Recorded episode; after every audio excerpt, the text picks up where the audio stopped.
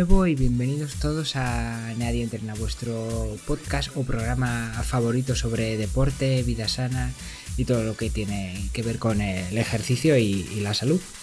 Hoy de nuevo Ismael, eh, Ismael Sánchez. Isma, ¿qué tal? Hola, muy bien, buenos días.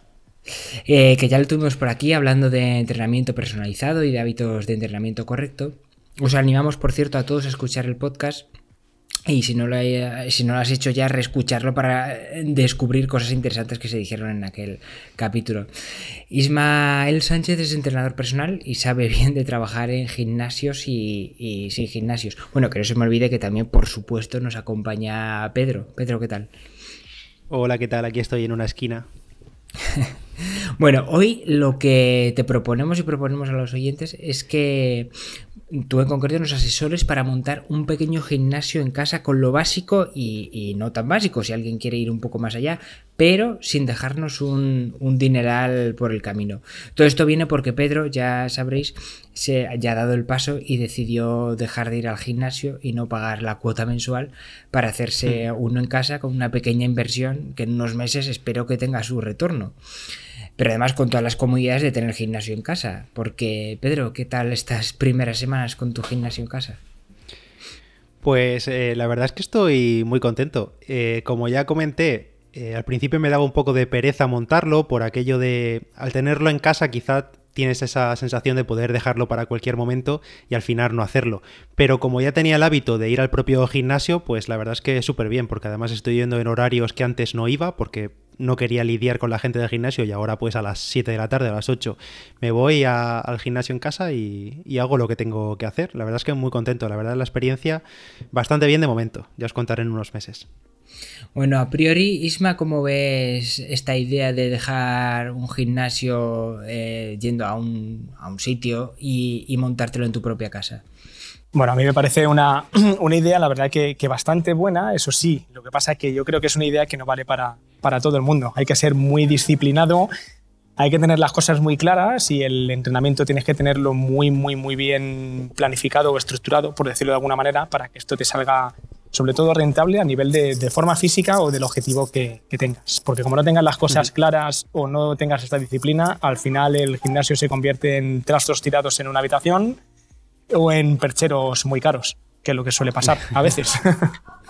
Sí, sí. Claro, claro. Aquí supongo que habrá que hacer una lista de comodidades, beneficios o, inconvenientes. El, más obvio del inconveniente, pues eso, es que desembolsar una cantidad de dinero que mucha gente mm, no sabe si, será amortizada. Y como tú dices, Wallapop y segunda mano están llenos de gente que vende productos que se ha comprado para un posible gimnasio que luego nunca, nunca utiliza. Así que es verdad que, esas cosas hay que tenerlas claras. Entonces, a priori, ¿qué, beneficios por los inconvenientes? Yo creo que han quedado un poco claros. ¿Qué beneficios eh, podemos, podemos encontrar en tenerlo en casa? Los beneficios es la comodidad, sobre todo, de estar en tu propia casa, ¿no? Eso es lo, fundamental. Lo fundamental, si lo tienes todo bien preparado, mm, yo creo que es que tienes el gimnasio, entrenas y listo. O sea, no haces otra cosa, no haces nada más. Tú te, te planificas tu entrenamiento, dedicas tu tiempo, el tiempo que tengas, vas, entrenas, haces tus series, haces tus repeticiones, tus tiempos de descanso y no hay tiempo para nada más. No que no haya tiempo, sino que no hay otra cosa más porque no tienes ninguna distracción. ¿no? Ese es un beneficio muy importante, sobre todo economizar el, el tiempo. No tienes que desplazarte, ahorras tiempo en coger el coche, en coger transporte público, en aparcar si es que la zona se aparca mal, eh, no tienes que estar pensando en la ropa que te pones, ¿no? Porque hay veces que ir al gimnasio, pues al final es estar pensando en, ir un poco decoroso también, ¿no? no sé, es, mm, es, mucho ahorro, mucho ahorro de tiempo y comodidades. No tienes que preparar una mochila, no tienes que tener todo por duplicado, ¿no? De chanclas, toalla, neceser por si luego te, te duchas en el gimnasio, champú, etc. O sea, entonces es un poco el, economizar toda esa inversión que tienes que hacer de tiempo para ir a un gimnasio, eh, todo eso te lo quitas del medio.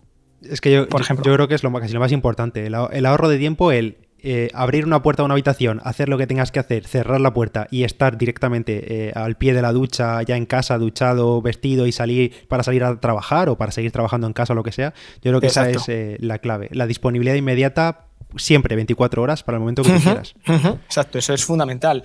Eh, economizar al máximo. Luego no, tienes mm, que lidiar, hay gente que no le gusta ir al, gimnasio y lidiar con el resto de usuarios, ¿no? El, tener que mm. estar peleándote por una máquina, que, hay días en concreto que hay determinados ejercicios que están a tope de gente, no tienes que estar aguantando a, gente, a los pesados de turno, al quien te viene a hablar, quien te interrumpe, etcétera. O sea, tu máquina, tu ejercicio, tu, tu material que vas a utilizar, sabes que lo tienes siempre listo, lo tienes libre y vas a poder utilizarlo eh, eh, al timing que tú quieras hacerlo. Eso es fundamental. Yo que soy un poco antisocial, esta me parece la parte más interesante. Porque yo que más o menos por mi trabajo puedo decidir a qué horario, en el caso que fuese un gimnasio, y las pocas veces que he ido ha sido así, puedo decidir el horario en el que menos gente hay. Pero hay mucha gente que va a última hora de la tarde y eso es un hervidero de gente horrible. Y me estoy imaginándome, además, si eres mujer que eh, normalmente son menos y te están mirando todos esos tíos, eh, tiene que ser un poco intimidante eh, ir a un gimnasio lleno de gente y que todos los tíos babosos estén mirando. Eso tiene que ser. Así que yo veo un gran beneficio aquí. Eso, como dices tú, para la gente que es así un poco antisocial, entre comillas, es el, beneficio de los mayores beneficios que si consigues acoplarte bien un, un gimnasio material y ejercicios en casa, eso no tiene, no tiene precio. Bueno, igualmente también hay gente que va al gimnasio justo por lo contrario, por estar ahí socializando y eh, mirando, haciendo el paripé. Además, eh, también, también, ahí lo sabe perfectamente. Sí, eso, eh, eso, mira, dentro decías tú que los perjuicios a lo mejor de estar en el gimnasio los tenemos claros. Hay, hay cosas que a lo mejor mm, gente piensa que son perjuicios y e ir al gimnasio son beneficios, ¿no? precisamente el tema de, de socializar y de la gente es un beneficio para, para, mucha gente que a lo mejor no, no, se atreve tanto, pero va y como hay más gente, pasa un poco como desapercibido, ¿sabes? Se entretiene, le, le motiva, te puede motivar ir a ver chicas guapas o ir a ver chicos guapos, ¿no? Si eres una mujer al gimnasio. No sé. hay, hay, gente que se queda sin pareja, fíjate, y incluso como que ir al gimnasio es un. Es como un Tinder, por decirlo de alguna manera, ¿no? Pues Entonces. esta, es buena, sí. O sea, quien, quien ve perjuicios, no sé, yo en perjuicios Mm, hablando un poco de beneficios, perjuicios, pues a lo mejor de no ir a un gimnasio, pues que, en casa siempre al final vas a acabar teniendo el mismo material, por decirlo de alguna manera. En el gimnasio siempre es posible que haya más material y más alternativas ¿no? para hacer ejercicios, que de vez en cuando pues el pegarle un cambio al entrenamiento pues puede ser un, un buen motivo, ¿no? un acicate como para decir, mira, sigo yendo al gimnasio o voy al gimnasio porque voy a cambiar, en lugar de hacer esto hago lo otro. ¿no? O, o vosotros que corréis mucho, por ejemplo, o que montan bici, el día que llueve o que hace unas condiciones de tiempo malísimas, en el gimnasio hay a lo mejor más opciones mm, de hacer cardio. Por ejemplo, puedes meterte en una clase de ciclo, puedes meterte en una clase de, yo sé, de body pump, unas clases de hit que hay en gimnasios, etc. Entonces, esas son las cosillas a lo mejor que perderías eh, teniendo el, gimnasio en, casa. Y luego, otra también muy importante para gente que, trabaja desde casa, ¿vale? para freelance autónomos o gente que, que trabaja conectado al ordenador, es que yendo al gimnasio desconectas y en casa hay que tener cuidado porque muchas veces no desconectas del todo. No, pues sigues en tu mismo entorno y al final, al final eso se hace un poquito complicado. Claro.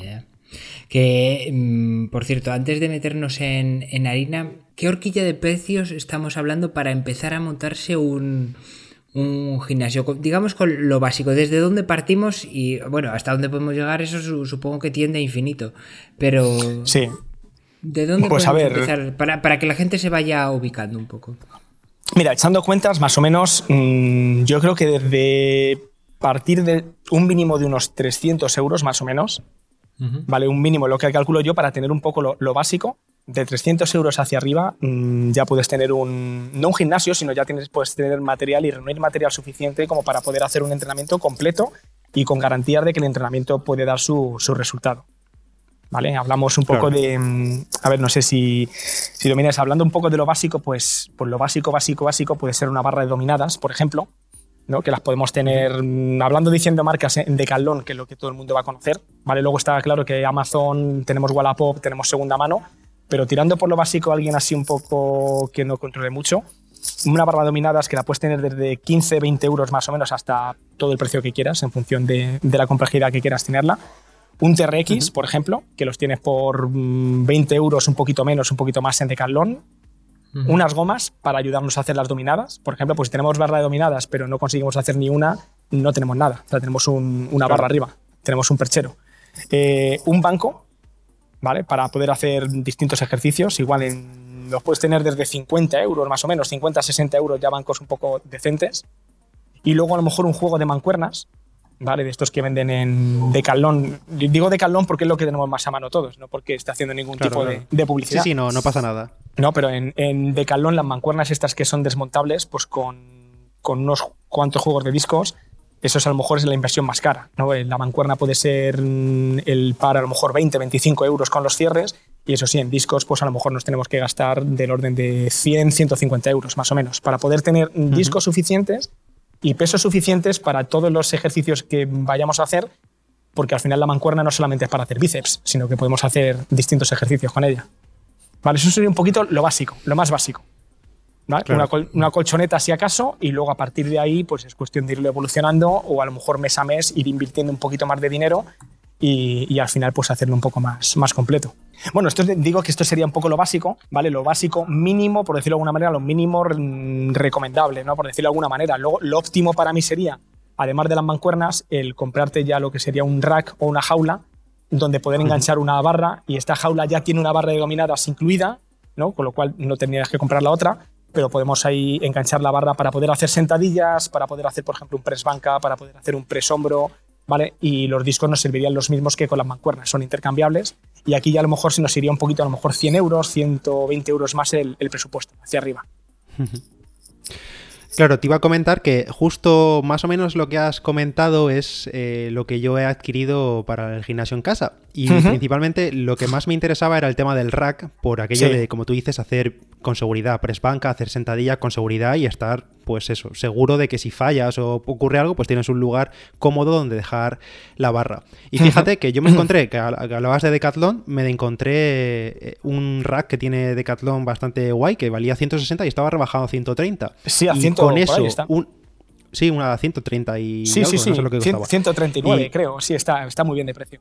Eso, más una barra eh, de 1,80, creo que era de 2 metros, más unos cuantos discos, con eso, como dices, ya tienes para hacer muchísimos ejercicios. Efectivamente. No es que no te hace falta gran, gran cosa. O sea, con una barra, un rack en el que puedes hacer dominadas y puedas dejar la barra para hacer sentadillas y press banca, por ejemplo, press hombro, 60, mm, entre 50 y 80 kilos de peso inicialmente, mm, con eso te da para hacer todo. Y un banco, claro.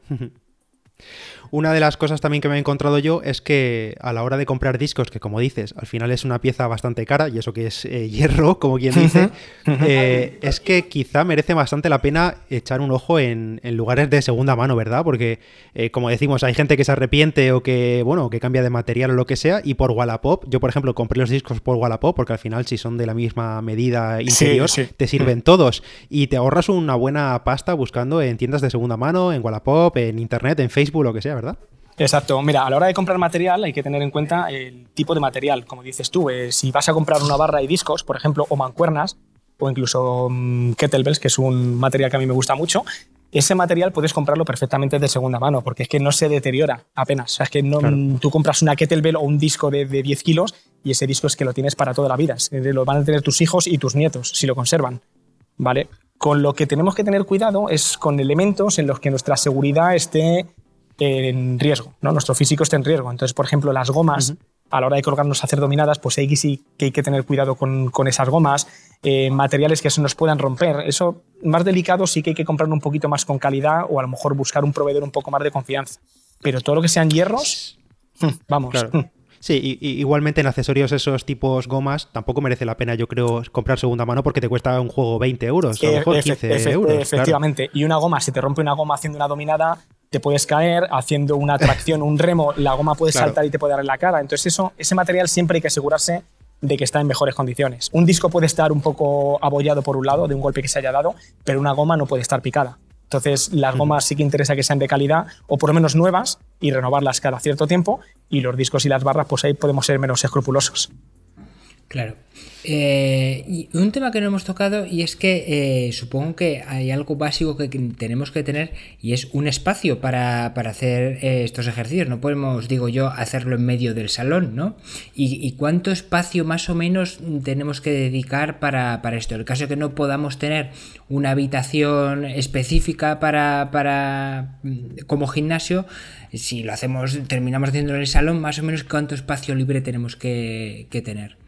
Mm, bueno, a ver, si, si, ya lo que tenemos es si optamos por el rack, que para mí es la opción ideal, inicial, Si optamos por el rack de sentadillas y todo esto, pues una habitación que tenga, no lo sé, el rack puede ocupar a lo mejor 2-3 metros cuadrados más o menos, pero una habitación que tenga 6-7 metros cuadrados puede ir justa, pero puede ir bien, porque al final son, son ejercicios en los que vamos a estar en estático, o sea, no son ejercicios que nos tengamos que desplazar, no tenemos que correr, no tenemos que dar saltos, entonces con tener el espacio del rack un par de metros por delante y a lo mejor un metro por detrás, a lo mejor tenemos suficiente. ¿Vale? Si no tenemos rack y es una barra de dominadas, yo tengo en mi casa una puesta en el pasillo.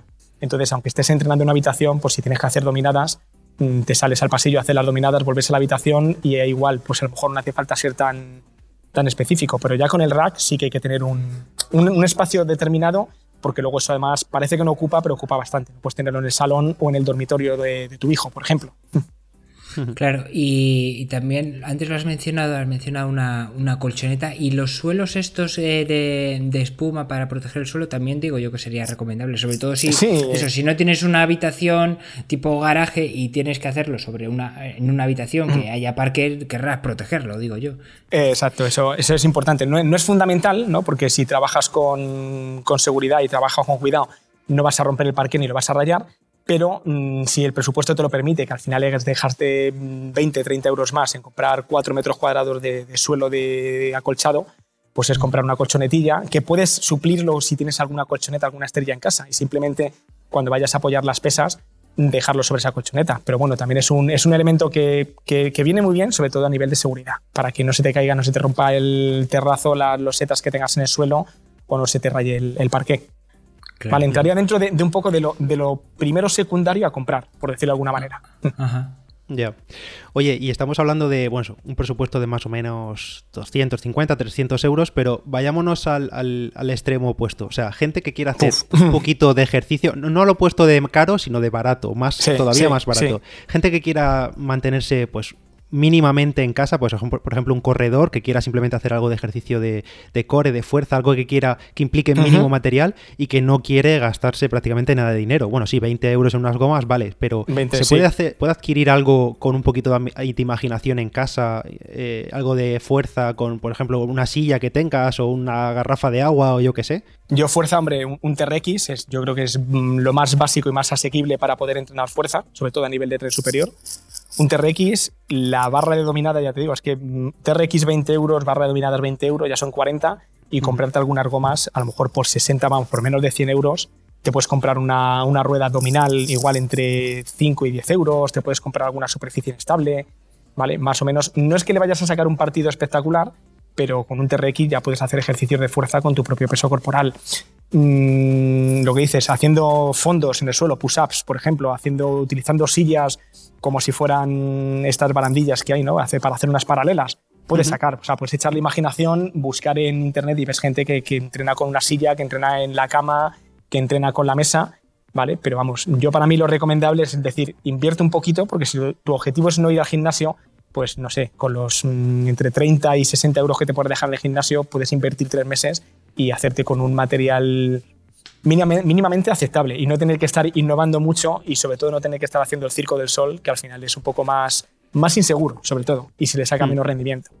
Y además el material que has comentado es portable 100%, porque te lo puedes llevar de vacaciones, te lo puedes llevar donde quieras, claro. Sí, sí, sí. O sea, puede llevarte el TRX, la barra dominada te la puede llevar perfectamente, una rueda abdominal, te puede llevar... Yo ahora estoy trabajando con, con unas, un material que se llama WAF, W-A-F-F, que es como si fueran unos, unos Bosus. No sé si sabéis lo que es un Bosu. Un Bosu es una superficie inestable. Es como si fuera un, un medio fútbol con una plataforma, ¿no? Con una plataforma rígida mm, suelen pesar bastante, entre 5, no sé, entre 8 o 12 kilos más o menos, 5 o 10 kilos. Pues yo estoy trabajando ahora con un material que se llama WAF, que es como si fueran unos flotadores chiquititos, ¿no? Eh, no tienen el círculo en el medio, sino que el flotador es completo, es hinchable y a la hora de trabajar core y trabajar ejercicios en inestabilidad, la verdad que son súper curiosos. Son curiosos y es igual de portátil o de portable que si tú desinflas un flotador, te lo metes en el bolsillo y te lo llevas. Ah, pues qué curioso. Entonces es Oye, muy curioso. Y ya, y ya que has comentado el tema este del Bosu, ya que te tengo aquí y eres un experto, ¿por qué cojones los Bosu son tan caros? Pues no tengo ni puñetera idea. O sea, primero, el Bosu Bosu es caro porque tiene una patente, una patente americana de la marca Bosu. O sea, el Bosu es como el pan bimbo, que le llamamos a todo pan bimbo, aunque sea de Mercadona. pues el Bosu es una marca eh, y, es caro, pues no sé, pues porque siempre ha sido caro. También te digo una cosa, te compras un Bosu original que son unos 100 euros, 100 y algo euros, eh, te compras un Bosu del Decathlon y la diferencia es como Dios y un gitano. O sea, es, con perdón de, la expresión, o sea, el Bosu original eh, tiene una estabilidad muy buena, tiene un material bastante bueno. Los Bosus que podamos encontrar un poco sucedáneos, a mí yo no he visto ninguno que me convenza. ¿Vale? Pero mm, yo, entre un Bosu y un WAF, por ejemplo, yo compraría un WAF. Mucho más portátil. Tener esto, ¿El WAF? El WAF lo puedes encontrar, no es barato, porque hay tres tamaños. Hay un tamaño chiquitito, que sería como de unos 25 centímetros más o menos de diámetro. Este está en un torno a 40 euros más o menos. Bueno. Luego hay un WAF más grande, 80 centímetros, que es del tamaño de un fútbol, por ejemplo, para hacer ejercicios encima. Puedes hacer ejercicios en cuadropedia, puedes hacer abdomen, puedes subirte encima, hacer sentadillas, por ejemplo. Este está en torno a, no sé, 70-80 euros. Y luego hay uno tamaño cama de 1,40 ¿vale? Este ya es un poco exagerado, están más para estudios profesionales, que luego tampoco sale mucho más caro. O sea, el precio, conforme van subiendo de tamaño, mm, el precio no sube tantísimo, ¿vale? Ellos sacan más beneficio vendiendo los pequeños que los grandes, ¿no? Pero el pequeño tiene que estar en torno a mm, más o menos 35 40 euros aproximadamente. Más o menos. Hola, hola, probando, 1, 2, 3. Soy el Pedro del futuro que está editando este podcast y esta es una pequeña cuña de publicidad. Si todavía no lo has descubierto, te animo a que escuches Diario Runner, mi podcast casi diario en el que cuento mi día a día como corredor, hablo de tecnología deportiva, material, entrenamientos y muchísimo más. Ya sabes, búscalo en cualquier plataforma de podcast, Diario Runner, y nos escuchamos también por ahí. Vale, seguimos con la conversación con Isma, que está súper interesante. Adiós. A ver, Isma, sé que eres muy fan del trabajo con las kettlebells o pesas rusas. Eh, ¿Qué aportan? ¿Entrarían dentro de, esta inversión inicial más en una segunda fase? ¿Cómo, ¿Cómo lo verías? Yo sería o una segunda fase, o si no te importa invertir dinero y gastar un poquito más de dinero, es una inversión, ¿vale? Porque Kettlebell sí que es verdad que, que la Kettlebell tiene el peso que tiene. Una mancuerna, como he dicho, tú puedes ir acoplando, puedes comprar discos y puedes tener la mancuerna desde 2 kilitos que pesa la barra hasta montar una mancuerna y, montar una mancuerna con 40, 50 kilos, ¿no? Las Kettlebell tienen el peso que tiene cada una con lo cual tienes que comprar eh, alguna más. Tienes que meterte ya en una pues, en kettlebell de, de varios pesos, varios tamaños. No, la kettlebell es, mm, a mí me parece espectacular, o sea, es el mejor gimnasio portátil que tenemos. Es súper versátil, se puede entrenar tanto a nivel de cardio como fuerza al mismo tiempo, ¿vale? Mm, la kettlebell, a ver cómo, cómo explicaros, la diferencia de una kettlebell con una mancuerna es que la kettlebell podemos balancearla, por decirlo de alguna manera. El, agarre está justo encima del peso, la mancuerna el peso lo tiene a los lados del agarre, con lo cual es súper estable, y la kettlebell es un elemento que es muy inestable. Es como una bolsa de la compra, para quien no la conozca. Entonces tú esa bolsa de la compra puedes manejarla como una pesa prácticamente normal y corriente, puedes hacer remos, puedes elevarla por encima del hombro haciendo un press hombro, puedes tumbarte a hacer una especie de press banca o un press con mancuernas y al mismo tiempo también esa mancuerna, esa kettlebell, perdón, puedes balancearla. Igual que tú coges la bolsa de la compra y cuando vas por la calle la bolsa se va balanceando, pues tú la te puedes balancearla. Entonces puedes trabajar desde movimientos de fuerza, que le llaman los movimientos grind, ¿no? Y puedes trabajar movimientos balísticos, que son todos los movimientos en los que tú balanceas, eh, mueves la kettlebell y juegas con la inercia, ¿no? Que son los movimientos balísticos y, y que a nivel de cardio desgastan y exigen muchísimo. Entonces, la mezcla entre cardio y fuerza que tiene una kettlebell ahora mismo no lo tiene nada y lo que te digo es portátil. O sea, es portátil. Tú puedes meterlas en el coche. Yo llevo el coche para mis entrenamientos. Un juego ahí de, de 4 o 5 kettlebells y, con ella me da bastante. Pero sí que es verdad que la inversión es. Si quieres mm, tener un gimnasio con kettlebell y que te compres a lo mejor 4 o 5 kettlebells, pues la inversión es bastante grande. Una kettlebell de 16 kilos puede costar mm, entre 30, depende del fabricante, entre 30 y 50 euros, más o menos, para que te hagas la idea. Esta era mi principal duda, porque de tanto verte a ti por Instagram haciendo ejercicios con las kettlebells, digo, voy a, voy a ahorrar un poquito y meto alguna en, el, en casa, en el gimnasio, como accesorio para las próximas semanas. Pero mi duda es, eh, ¿qué peso compro? O sea, si tuviese que comprar una para empezar, es que no sé si 10 kilos parecen poco, pero no sé si luego en inercia es muchísimo. No sé, como nunca he trabajado con ellas, no sé qué peso cogería. Yo, yo empezaría, para coger kettlebell, yo no empezaría comprando solo una, sino que empezaría comprando mínimo dos, si no tres. Entonces, por ejemplo, pues para una persona mm, como tú, pues a lo mejor kettlebell de 8 kilos, 8, mm, 12 y 16, a lo mejor podrían ir bien esas tres, más o menos. Que no quieren meterte en tanto, 8 y 12, podríamos empezar. ¿vale? Porque hay ejercicios con 8 que te van a ir bien, pero hay ejercicios que te van a quedar un poquito cortos. Pero lo que tenéis que tener en cuenta es que si vamos a hacer un gimnasio con kettlebell, yo montaría un gimnasio solo con kettlebell, o principalmente que la inversión fuera en kettlebells y poder tener 4, 5, 6 con distintos pesos, ¿vale? Por pares o sin pares. O sea, podemos coger dos de 8, dos de 12, dos de 14, hay muchos pesos diferentes. O si la vamos a meter en un gimnasio como el que te has montado tú con el rack, tener en cuenta que la kettlebell va a ser un material accesorio para hacer determinados ejercicios. ¿Vale? Pues si queremos meternos un entrenamiento con kettlebell, la inversión tiene que ser algo más grande, tener más kettlebell, más peso y poder disponer de, varias de ellas. Si no, pues al final la kettlebell vamos a utilizarla dentro de los ejercicios que hagamos para hacer uno o dos, ¿vale? Porque lo principal para mí sería, si tienes el rack, utilizar la barra, hacer sentadillas, como he dicho, press banca, dominadas, press hombro, los peso muerto, los cinco clásicos, por decirlo de alguna manera. Y si tienes kettlebell y quieres entrenar solo con kettlebell, la inversión tiene que ser inicial en kettlebell y luego ya meterte en el, en el resto. Vale. Oye, y ya que estamos hablando de, peso libre, ¿se puede trabajar todo un cuerpo con peso libre? ¿Todo? Sí, Sí. Así de claro, ¿no? Básicamente sí, así de claro. O sea, rotundamente. Con, como te he dicho antes, hay mm, movimientos básicos, por decirlo de alguna manera, en el entrenamiento, que son los que utilizan prácticamente en todos los deportes. Estaremos hablando de la sentadilla, eh, hablando del peso muerto, press banca, el press militar o press hombro, que es el coger la barra a la altura de los hombros y empujarla encima del techo. O sea, esta es la, declaración de fuerza más primitiva del ser humano, que es coger algo y levantarlo por encima de la cabeza. Dominadas y luego, si acaso, eh, remo con la barra. Por ejemplo, esos seis movimientos son los básicos que yo creo que cualquier deportista debería dominar. ¿no? Y luego a partir de ahí pueden salir, mm, no infinidad, pero muchísimos movimientos que con una barra y un rack puedes estar haciendo y trabajar todo el cuerpo. O sea, tanto parte anterior del tren superior o tren posterior, y, o sea, eh, tren superior e inferior y parte posterior exactamente igual, tanto isquios, glúteo, espalda, eh, pectorales, abdomen, cuádriceps, se puede trabajar todo con una barra y un rack, se puede trabajar todo, y un banco. Madre mía, qué, vergüenza cuando has dicho para todos los deportistas. Y yo es que no levanto ni una mierda, así que ya no me considero, no me considero deportista. todo, deportista que le quiera sacar un, mínimo rendimiento, o sea, está claro que el ciclista ocasional o el, o el runner, ¿no? el corredor ocasional, que sale para, hacer un poco de cardio y divertirse, hombre, está claro que cuanto más entrene, mucho más en forma y más seguro va a estar, ¿no? Pero que si tu objetivo es salir a correr un par de veces a la semana por mantenerte en forma, el, entrenamiento de fuerza no es que sea clave, pero si conociéndose a vosotros, que, sé que sois unos picaos y que os mola sacarle rendimiento, vatios y, bajar segundos a cada kilómetro, el trabajo de fuerza es imprescindible para evitar lesiones y para sacar mucho más rendimiento, está claro. Madre mía, me, has hundido la miseria. Bueno, eh, seguimos.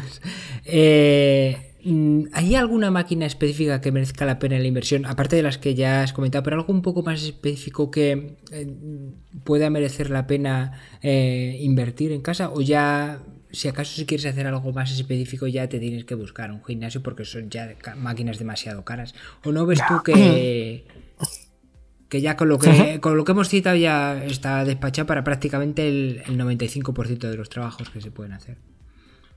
No, yo desde mi punto de vista no hay ninguna máquina que sea, que sea imprescindible, ninguna. O sea, ninguna.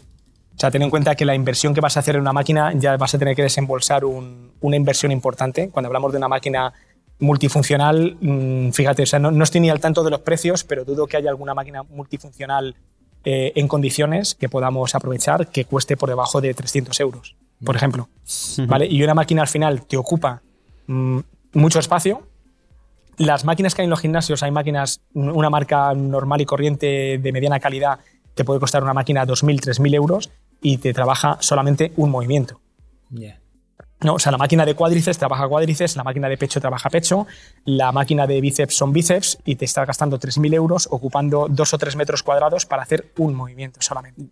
Yo me he dado cuenta de esto. Una pérdida porque me he dado cuenta de esto porque al dejar el gimnasio, una de las máquinas que yo uso pocas máquinas, pero en el gimnasio la que más utilizaba quizá era la de la prensa de piernas.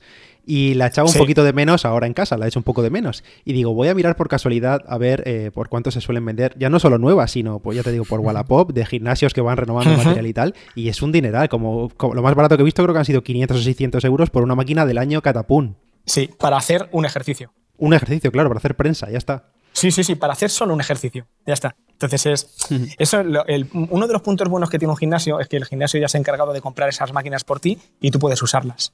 Pero a la hora de montarte algo en casa, eh, para mí esas máquinas mm, son completamente o sea, son prescindibles. Yo, yo, mira, yo los clientes que tengo en, en, el gimnasio en el que trabajo, yo tengo clientes que voy a domicilio, ¿no? que, y luego clientes en algún gimnasio. Yo en el gimnasio que estoy, que es un gimnasio así un poco de, no de nivel, sino de un, gimnasio bastante bien montado, de nivel adquisitivo bastante alto, eh, la gente a la que entreno, yo las entreno en 10 metros cuadrados, que son lo que me ocupa el rack donde tengo las sentadillas, y eh, el espacio que tengo de suelo que tengo a los lados, donde monto una colchoneta, les traigo alguna kettlebell, algún disco y entrenamos ahí core. O sea, de ahí prácticamente no lo saco. Le saco solamente para hacer el press banca y ya está, porque en el rack este hago dominadas, hago, como he dicho antes, y me repito, sentadillas, hago el peso muerto, hago press militar, eh, les tiro al suelo para hacer ejercicios de core, les traigo las kettlebell y yo utilizo, de un gimnasio que arriba puede tener mil metros cuadrados, utilizo 15 mm, metros cuadrados, no utilizo más. Oye, y cambiando de, tercio y dejándonos ya el material. Tú que eres ciclista y no sé si eres corredor, no sé si te he visto alguna vez corriendo, pero siempre te he visto más en la bici. Corría hasta que me rompí el menisco y ahora si ah, corro salgo a trotar. Ya me olvido un poco de, me olvido de tiempos, me olvido de vale, Vale, vale. bueno, Tú que has vivido o que vives los dos deportes y que además haces entrenamientos de fuerza, ¿qué ejercicios de fuerza crees que no pueden faltar o que no podrían faltar en una rutina para un deportista como nosotros? Para un corredor, para un ciclista, aquellos que digas tú que implican que tienen muchísima más transferencia del ejercicio de fuerza hacia nuestro deporte principal. ¿Cuáles serían?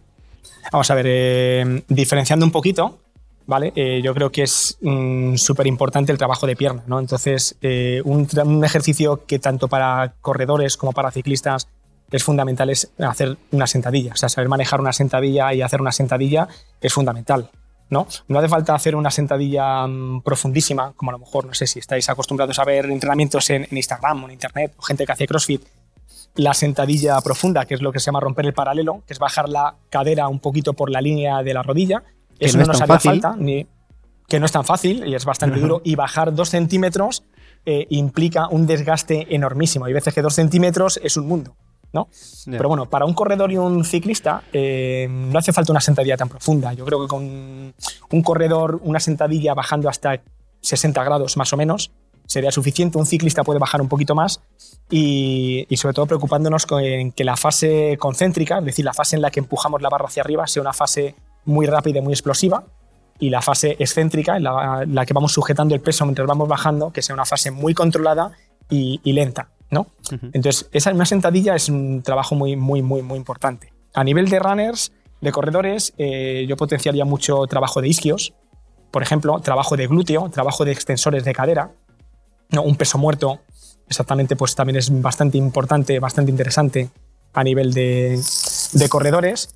Y a nivel de, de tanto de corredores como de ciclistas, el trabajo de core. ¿no? El core para corredores es fundamental para llevar mucho más potente esa carrera y a nivel de ciclista, sobre todo, trabajo compensatorio, ya que la posición en la bicicleta implica pues, el estar agachado continuamente, buscar a lo mejor posiciones aerodinámicas y tener un core fuerte nos va a evitar muchas molestias, nos va a evitar eh, lesiones y luego nos va a dar muchísima eficiencia, eficiencia perdón, en la pedalada. El tener una posición bien asentada y bien fuerte va a hacer que, ganemos algún vatio o que con el mismo esfuerzo estemos dando algún vatio más y que no perdamos por ir un poco, un poco descabalados o descabalgados en la bicicleta. ¿no? A nivel de corredores iba a decir que también es muy importante el trabajo reforzar mucho gemelos y reforzar sóleo. ¿vale? Sobre todo si la técnica de, de carrera que tenemos o de pisada es pisar con el, con el antepié delante, ¿vale? El sóleo y gemelo es importantísimo llevarlo muy, muy reforzado para evitar, ya te digo, mucho, mucha sobrecarga y mucho, mucho tema de tensión en toda esa zona. Vale, eh, quedando claro que es súper importante el trabajo de fuerza si estamos mm, haciendo otro, otro deporte, sino simplemente si en el caso de que, porque aquí la gente que nos escucha, la mayoría eh, son ciclistas o corredores o hacen triatlón, no creo que sea gente que, trabaje solo la fuerza, pero que podría ser. Eh, entonces, em, ¿qué, rutinas de, cuánto tiempo y cuántas veces por semana recomendarías este, a, esta, a esta gente? ¿Cuánto es el mínimo que... para que no se asusten un poco y tengan una idea un poco como yo, que, a ver, venga, sé que tengo que hacerlo y que, es algo que, nos viene bien el trabajo de fuerza, eh, ¿por dónde hay que empezar? en cuanto a tiempos. Vamos a ver, yo, yo, yo empezaría mínimo, eh, yo le daría mínimo dos sesiones a la semana al trabajo de fuerza. Vale, luego ya podríamos organizarlo en dos rutinas de, de full body, o sea, de cuerpo completo, podríamos dividir a lo mejor el trabajo de tren superior y tren inferior, o, o sea, se podría dividir de muchas maneras, pero mínimo yo le daría mínimo, mínimo, mínimo dos días a la semana de entrenamiento de fuerza.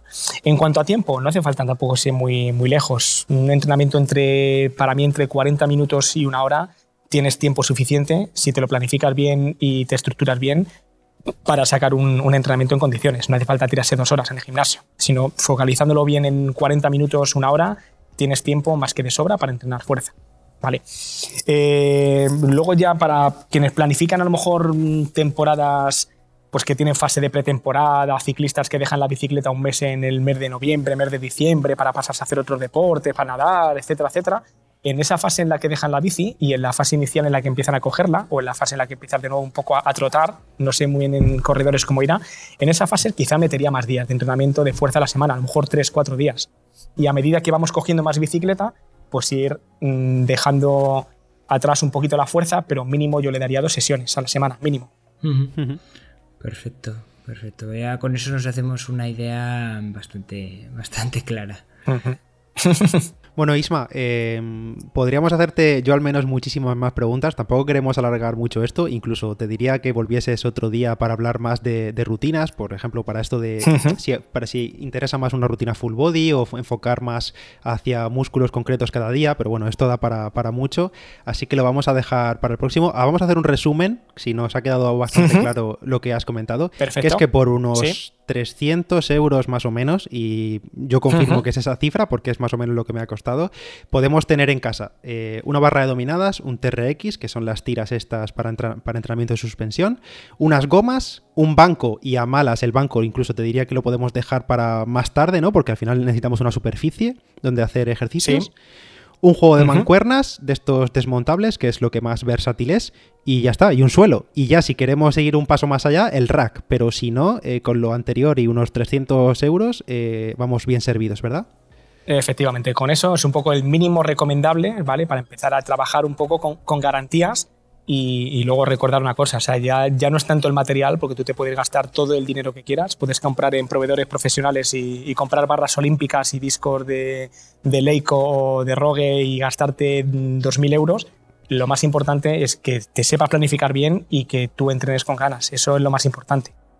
Claro, y sabiendo, y sabiendo lo que se hace, que los ejercicios sean correctos, etcétera, etcétera, y tengas un, una rutina eh, pensada. Efectivamente, yo, yo lo que sí que recomiendo, eh, igual que la otra vez dije que cuando vas al, al, gimnasio para entrenar, lo más importante, o sea, el paso más importante y fundamental es que cuando tú vayas al gimnasio tú tienes que saber qué es lo que vas a hacer. Y tienes que tener un plan de lo que vas a hacer, porque si no al final llegas y quieres hacer todo y no haces nada. Pues igual, cuando te empiezas a comprar material, yo lo que, lo que sí que le pediría o le, le recomiendo a cualquier persona es que antes de comprarse un material, que mire sobre ese material, que investigue, que vea vídeos, que se meta en Instagram, se meta en YouTube, que vea, no sé, tutoriales o que vea gente entrenando con ese material y que vea qué partido le puede sacar ese material y si el partido que le puede sacar se adapta a lo que él quiere exactamente. ¿no? Porque si yo me quiero comprar, yo me compro, no sé, por decirlo de una manera, una cinta para correr, ¿no? En casa. Me gasto 3.000 euros en una cinta para correr con todas las chorraditas del mundo, pero resulta que es que yo no soy corredor y yo soy ciclista, pues, mmm, pues al final es la peor inversión. O me puedo gastar 5.000 euros en una bicicleta y lo, resulta que la bicicleta tiene vatios, tiene la, las watt bikes estas que hay, conexión a internet y a lo mejor 5.000 euros es la mejor inversión que he hecho en mi vida. Claro. Entonces, que cualquier material que te compres, sea lo que sea caro o barato, eh, entérate antes y no que simplemente vayas al decalón, que se te llenen los ojos porque ves en una pantallita a un tío haciendo la rueda abdominal y luego resulta que te gastas 7 euros y esos 7 euros son los peores 7 euros que te has gastado en tu vida porque luego no lo usas. Oye, y vol volviendo a, a, un detalle que has comentado de lo de las barras olímpicas y los discos y las marcas más, eh, más elitistas ¿Sí? dentro de este deporte, yo que no tenía mucha idea de, de material de, de, marca, digamos que no estoy muy metido en el mundillo este, eh, yo pensaba que el ciclismo era caro, pero luego te pones a mirar, pues eso, Rogue o alguna marca de estas y alucinas sí, pepinillos sí, con unos discos, o sea, es Alucina. que, pero Alucinas. flipando, o sea, flipando me quedaba la calidad se nota una barbaridad, pero también yo creo que la, la, gente tenga en cuenta una cosa, ¿no? Cuando tú compras en Decathlon, tú compras un TRX para utilizarlo tú en tu casa, compras una barra de dominadas o una barra con disco, la que te has comprado tú me parece muy buena opción, la de 1,80 o 2 metros de 28 milímetros. Tú lo usas en tu casa y es una pasada, porque tú lo usas en tu casa, lo usas tú solo, como mucho tu novia, mujer o tu hermano o tus hijos, y, lo usas en casa, y entonces tú tienes el control sobre ese material. Pero cuando hablamos de material profesional, el material profesional se utiliza en un box de CrossFit, que cuántas veces eh, van a lanzar una barra desde lo alto de la cabeza, cuando hacen un snatch, por ejemplo, imagínate 50 kilos, cuántas veces van a lanzar esa barra al suelo contra la tarima que hay en el suelo y hay veces que con mala hostia y con muy mala hostia porque terminas con unas ganas de estampar el peso contra el suelo. Entonces, eh, si en un box de CrossFit ponen material comprado en Decathlon por 300 euros, tienen que estar renovando material todos los meses. Entonces, esos discos son muy caros, aparte de porque el Rogue es el, a lo mejor el material oficial del CrossFit o lo que sea, pero ese material es mm, bueno, es un material bueno que tienen que utilizar muchos usuarios, que muchos saben cómo se usa, cómo no, igual que las máquinas de los gimnasios. Y entonces al final una bicicleta de un gimnasio de spinning pasa eh, por 3.000 usuarios en un año, que esos 3.000 usuarios, te digo yo, que ninguno de ellos o, la mínima parte tiene la menor intención de hacer que ese material dure, sino que usa la bici y se va. Entonces, esa es la diferencia. Y por eso podemos gastarnos material del Decathlon en casa, pero en un gimnasio el material tiene que ser un material bueno y que aguante a 400.000 garrulos como nosotros utilizándolo de cualquier manera. Así es. Bueno, Isma, eh, muchísimas gracias por acompañarnos. Cuéntanos dónde te puede encontrar la gente o para tus entrenamientos personales o bueno, lo que nos quieras contar. Ese es el espacio de la, promoción. Sí. De, la promoción, ¿no? Publicidad, ponga su publicidad aquí. Bueno, yo, trabajo en trabajo como dando clases colectivas y como entrenador personal en David Lloyd Clubs, que está en Aravaca, es un club de tenis aquí situado pues en la zona oeste de Madrid, más o menos, cerquita de Pozuelo. Eh, me podéis encontrar en Instagram con el nombre IsmaXXL, arroba Isma con HXXL, o Ismael Sánchez, aparezco, no, no aparezco bien, más o menos. Y bueno, ahí pues cualquier mensaje, hago planificaciones online, hago entrenamientos a domicilio, entonces pues hay cualquier mensaje, cualquier duda que tenga la gente puede, puede contactar conmigo en ese, en ese apartado, es lo más fácil. Perfecto. Vale, bueno, pues lo dicho, muchísimas gracias Isma, eh, ha sido un placer tenerte con nosotros, te, te volveremos a llamar seguro en próximas citas la gente ya sabe dónde poder encontrarte y a nuestros oyentes, bueno, decirles que muchas gracias por estar ahí, que nos dejen sus valoraciones en iBox, en iTunes y que nos pueden escuchar en cualquier otra plataforma y comentarnos lo que les ha parecido este programa u otros en nuestras diferentes redes sociales, en Twitter, en Facebook, en Instagram y, donde, donde les dé la gana. Así que lo dicho, muchísimas gracias y hasta la próxima semana. Un saludo. Adiós. Un abrazo, un abrazo fuerte. Hasta luego, chicos.